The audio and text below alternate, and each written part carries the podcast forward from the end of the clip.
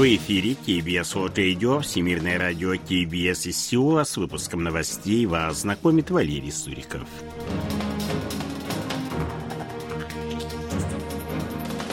Основные темы этого выпуска назначен новый глава органа по надзору за южнокорейским телерадиовещанием.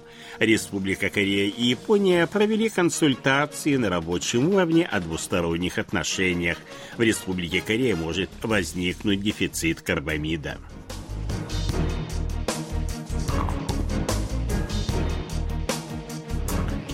А сейчас эти другие новости более подробно. 6 декабря президент Республики Корея Юн Со Йоль назначил Ким Хон Иля, который до сих пор возглавлял Комитет по борьбе с коррупцией и гражданским правам, председателем Корейской комиссии по вопросам связи и телекоммуникаций.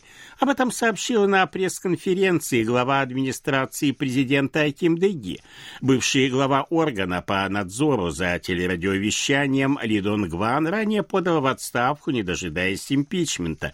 Оппозиция обвинила его в несправедливых кадровых решениях, направленных на усиление влияния правительства на радиовещание. В тот же день глава государства назначил своего советника по вопросам образования Осокхвана заместителем министра образования, а полковник Ри Хиван назначен заместителем министра по делам патриотов и ветеранов. С момента прихода к власти президента Юн Со Йоля роль Республики Корея на мировой арене существенно расширилась, и она стала восьмой страной в мире по статусу и мощи наравне с развитыми странами. Об этом заявила министр иностранных дел Республики Корея Пак Чин, выступая 6 декабря на конференции, которую организовал в Сеуле Near Foundation, независимый аналитический центр, специализирующийся на северо-восточной Азии. Он призвал развитые демократические страны помочь мировому сообществу двигаться по пути свободы и демократии, поддерживая такие страны, как Республика Корея и Австралия, которые построили демократию и превратили страны с развитой экономикой. 5 декабря Республика Корея и Япония провели дипломатические консультации на рабочем уровне, в ходе которых обсудили вопросы двусторонних отношений и пути их активизации. Директор Департамента Азии и Тихого океана Министерства иностранных дел Республики Корея Со Минджон встретилась с директором Департамента Азии и Океании японского МИД Хироюки Намадзу. Как отмечается в пресс-релизе южнокорейского Минского МИД участники встречи оценили двусторонние отношения и обменялись мнениями по вопросам, представляющим взаимный интерес. Подробностей в сообщении не приводится. В тот же день состоялась встреча Хироюки Намадзу со специальным представителем Сеула по вопросам мира и безопасности на Корейском полуострове Ким Гоном. Участники встречи дали оценку ситуации в регионе и подвергли критике Пхеньян за запуск военного разведывательного летательного спутника и приостановку действия Межкорейского военного соглашения 19 сентября 2018 года.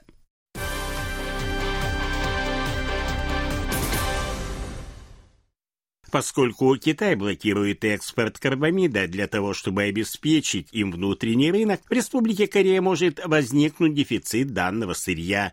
Тем более, что крупнейшие профильные компании Китая договорились об ограничении поставок карбамида в Республику Корея в следующем году. По данным таможенного управления Китая, в период с января по октябрь текущего года на мировой рынок поступило 3 миллиона 390 тысяч тонн китайского карбамида карбамида. Известно, что его экспорт заблокирован до конца первого квартала 2024 года.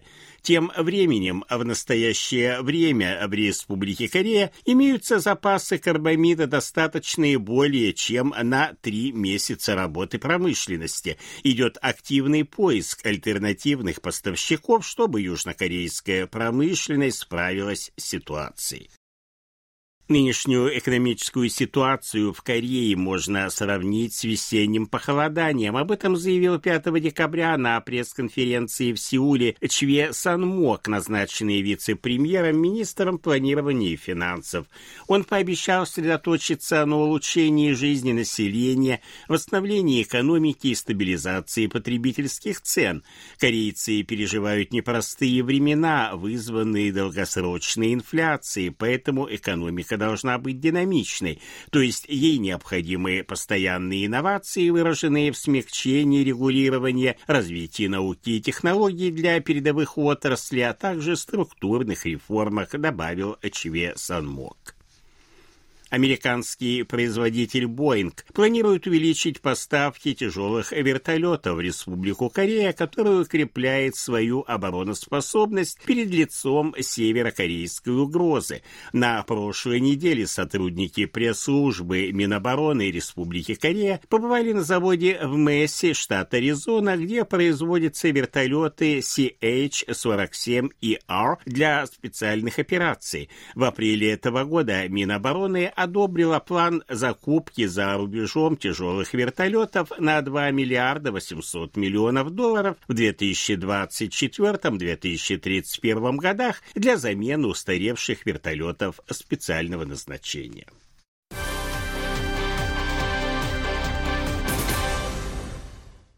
Вечером 4 декабря два беспилотных автобуса начали перевозить пассажиров по ночному маршруту А-21, соединяющему два самых загруженных людьми района Сеула, Хонде и Тондемун. Протяженность маршрута, на котором 20 остановок, около 10 километров, и он пролегает через центр города. Как сообщили в столичной мэрии, на начальном этапе беспилотные автобусы курсируют в будние дни с 23.30 до 5 часов часов 10 минут утра следующего дня. Сеул стал первым городом мира, запустившим беспилотное движение ночных автобусов. Они созданы на базе городских автобусов модели City производства компании Hyundai Motor, имеют тот же размер, что и обычные автобусы.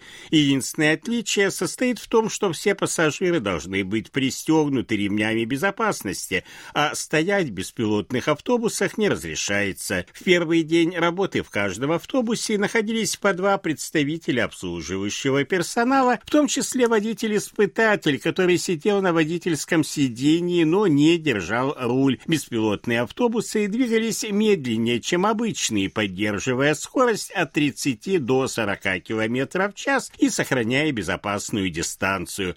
В течение нескольких месяцев, пока будет продолжаться тестирование нового транспорта, плата за проезд пассажиров взиматься не будет будет. А в условиях распространения в Республике Корея гриппа и коронавирусной инфекции, а также и микроплазменной пневмонии в Китае, южнокорейские фармкомпании увеличивают объемы производства жаропонижающих и антибиотиков. По данным Корейского управления по контролю и профилактике заболеваний, с 19 по 25 ноября уровень распространения гриппа составил 45,8 случая на тысячу человек человек населения.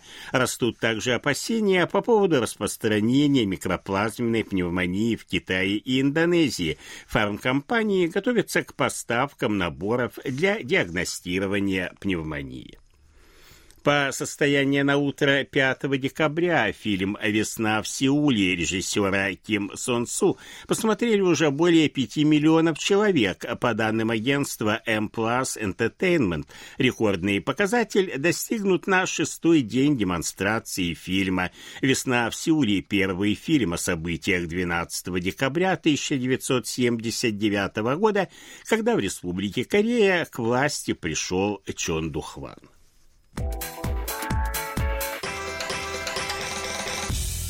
О ситуации на бирже, валютном курсе и погоде. Главный индекс корейской биржи Коспи 2495,38 пункта, индекс биржи высокотехнологичных компаний Косдак 819,54 пункта, валютные курсы 1313 вон за доллар, 1416 вон за евро. В Сеуле пасмурная погода, дождь, температура воздуха ночью до плюс 2, днем до плюс 10. Это были новости из Сеула.